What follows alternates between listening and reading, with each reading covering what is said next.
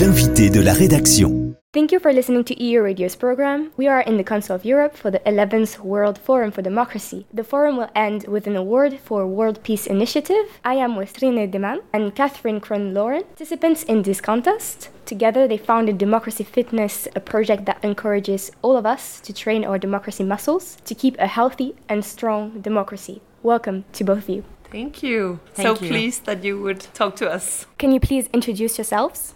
I am Catherine, and I am uh, one of the co founders of this uh, initiative, concept, and method of Democracy Fitness. I have a background as a journalist, and then I became the manager of a democracy house in a municipality in Denmark called Roskilde. And that was where I met Trine and some other cool people. That's been the story from then on with democracy and democracy fitness. My name is Trine Demang, and uh, I'm also a co-founder of Democracy Fitness. I'm educated as a social anthropologist, and I work with relational building, organizational developing in the region of Zealand in Denmark.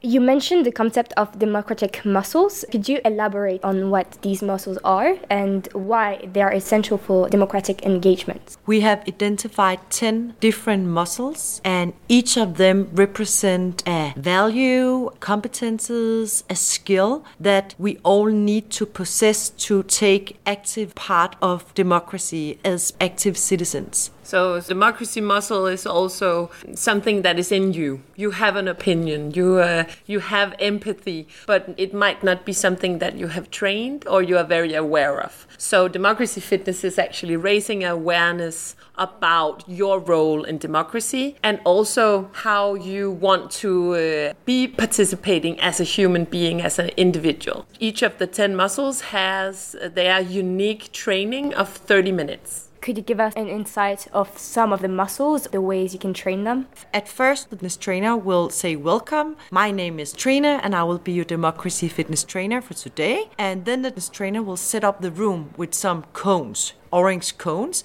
just to signalize that now we are building up the training room. And when we enter, we are all equal and we are all Training. training. Yeah. We are not perfect, we are doing our best. And then the democracy fitness trainer would say, Today we're going to train our active listening.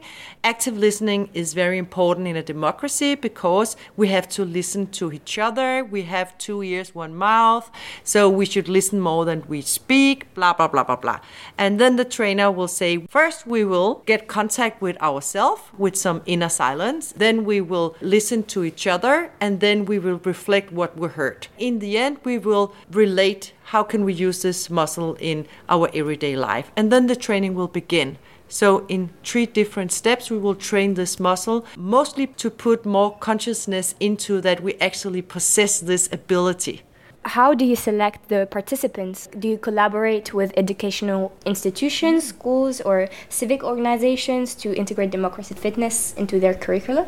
We have been doing this for six years. So we have done tons of different things. We have been doing open trainings for people just to participate if they thought it, it sounded interesting. But we have also done collaborations with schools, libraries, municipalities. In Denmark, some municipalities have a city council for youth. So we have done collaborations with them. But the idea of democracy fitness is mainly to train trainers because this is what we call the friendly virus that we wanted to infect individuals to become trainers because we as adults have a very big responsibility towards children young people but also towards peers and older people than us to be role models of democracy. And that is what trainers are trained to do. They are trained to make this room with the cones to have this psychological security inside the room so that everyone, even though they're very skilled in democracy or very experienced or less experienced, just to be who they are and to reflect on whatever muscle, if it is opinion, activist, disagreement, compromising. The concept is simplifying a very difficult notion of democracy, uh, something that we usually think it's very systematic, like here we are at World Forum for Democracy. It's very structured, it's a lot of people talking, talking, talking. We wanted to do. We wanted to have everyone participating, uh, saying something, listening, You have trainers all around the world. How has Democracy Fitness adapted its programs to different cultural contexts? Right now, Democracy Fitness is implemented in South Korea, Japan, Sweden, Switzerland, Latvia, Estonia. I think it's about it. And when we train trainers from other cultural contexts, we always make interpretation of the muscle designs. So they adapt it to their cultural context. The design is very flexible and you can put a lot of things into it, but we have a very structured way of training. Mm. So it will always take 30 minutes, but we can easily transform it into different cultural contexts in how you actually do the exercises. Mm. And for example, in the people that we trained in South Korea, they came back to us afterwards and say, "Oh, can we talk more after the 30 minutes because people want to know." So what they learned was that in their context, the people who had tried a training, they needed to stay and talk about what they experienced for a longer period than maybe Danish people would have to do. So this is what is up to the trainer. It's the trainer who is able to actually transform into their target group. So if we have a teacher, for example, we have in Denmark, they are doing it with five graders. It's kind of open source in that way. We really want to give it to other people to use it. And that is also why we are here at the World Forum to kind of listen to how can this be scaled? Because if we want to give this to the world, this should be the right place to listen to how can this be done. And so you mentioned that teachers could be trainers. There a specific background that is necessary to be a trainer? No, only the interest in training others in democracy skills. So I think what we are very keen on when we have our trainer camps is that people do it with authenticity. So it's not a role that you're playing. You're not playing a democracy fitness trainer having the right opinions, doing it like Trine or Katrin, but you really have to put it under your skin. I think the most important thing is that you can actually do it with high authenticity so people will listen to you and be inspired by you. So today you are presenting your project in the World Forum for Democracy, organized by the Council of Europe in Strasbourg. What does it mean to you? I didn't know that this existed. And we put in our application, and all of the sudden came the letter with the invitation.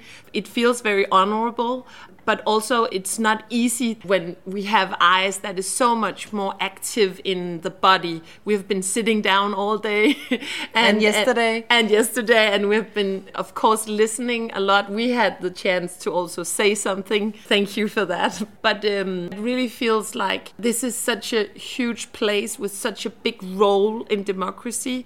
So I, I really hope also that us being here can inspire to do democracy in an everyday life setting. We didn't know it was a competition. no. Actually, we offered that we would rather than presenting our initiative for 15 minutes, we would rather do it. And it take half an hour. And they were like, but you can't because then you will have more time and it's not fair for the other in the competition. And we were like, okay, then just take it out of the competition because we rather want to do democracy fitness than talk about democracy fitness. Yeah. There's so many initiatives around the world, and we need to collaborate. We don't need to compete because actually, if we are able to put each other's ideas in the different countries, it will be more of a symbiotic democracy wave and raising awareness because this is what we need. Finally, how do you see the future of your project? What are the next steps, and how can people support you? We're together gonna produce a book, kind of a little portrait of the thoughts that we had when we did this program, and so that other people can easily scale it uh, and use it in their own uh, democracy life. then we also want to go more global. It's already out in some countries, but we would love to give it to an even broader group of people. We actually have people from Australia and Canada, Portugal, who wants to become trainers. Right now, we don't have the funding to go to them, but we hope that we dig them together in a network. We might be able to have some funding to actually spread this idea of this very tangible way of democracy to hopefully the whole world. Thank you so much, Trine Demain and Catherine Prone Laurent, for taking part in this interview for EU Radio. And thank you, everyone, for listening. Euradio vous a présenté l'invité de la rédaction.